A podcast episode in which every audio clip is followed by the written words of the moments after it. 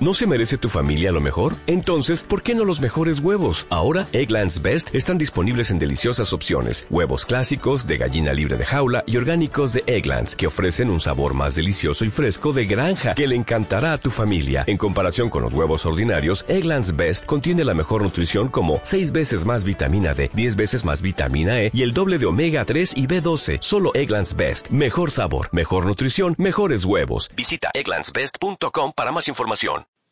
Hola, ¿qué tal? Muy buenas tardes. Mi nombre es María Daneli Torres Carrasco, de la Facultad de Ciencias de la Nutrición y Gastronomía. Hoy me complace ser su portavoz. Hoy hablaremos de un tema muy ameno, ya que nos representa a todos como mexicano. El tema de hoy es dulcería mexicana. A muchos de nosotros se nos viene a la mente cuando escuchamos dulcería mexicana un sinfín de deliciosos dulces que hemos tenido el privilegio de degustar y otros que conocemos pero que no se nos ha dado la oportunidad de probar. En algunas ocasiones solo percibimos el sabor de los dulces e ignoramos la historia detrás de ellos y de dicho procedimiento de elaboración. Pero se preguntarán, ¿cómo fue que el hombre primitivo descubrió el sabor dulce?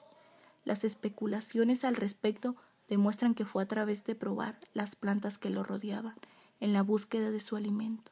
En algunos casos encontró la muerte. En otros se percató de que ello era bueno para comer. La selección empírica lo llevó a identificar muchos sabores, entre ellos lo dulce. Nuestra noción de la realidad dice que lo dulce no es un producto humano, sino que es una de las más encantadoras y maravillosas aportaciones de la naturaleza aprovechada y utilizada por el hombre. Ese producto natural y primigenio es la miel, cuya existencia precede de la humanidad.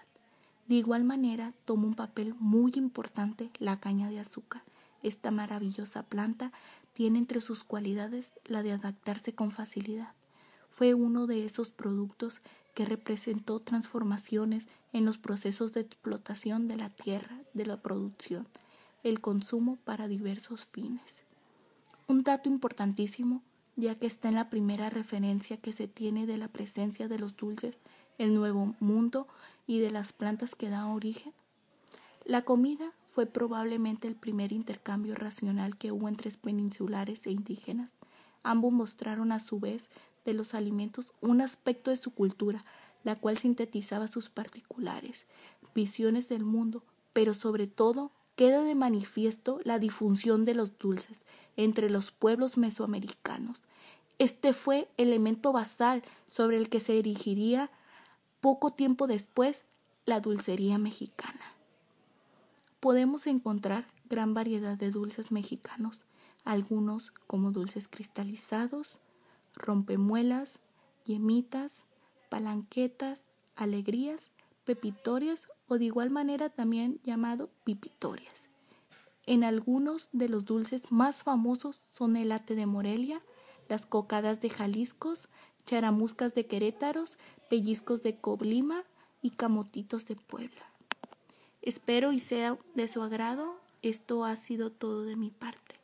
Muchas gracias.